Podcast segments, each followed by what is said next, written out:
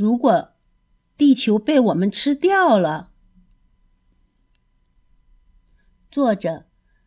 阿兰·塞尔。如果我们吞掉了南北极的最后一块冰，如果我们捕完了海洋里的最后一条鱼，如果我们喝干了最后一条小河里的最后一滴干净的水，如果我们摘掉了最后一个果子，如果我们砍掉了最后一棵树，如果我们用最后一只动物的皮毛做成了大衣，如果我们卖掉了最后几口新鲜的空气，最后只剩下钱，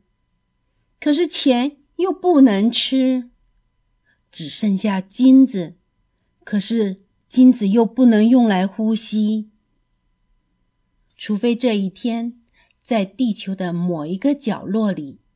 某一个洞里，还藏着一个小孩儿。最后一个小孩怀里抱着数不清的小鸟，口袋里装满了生命的种子。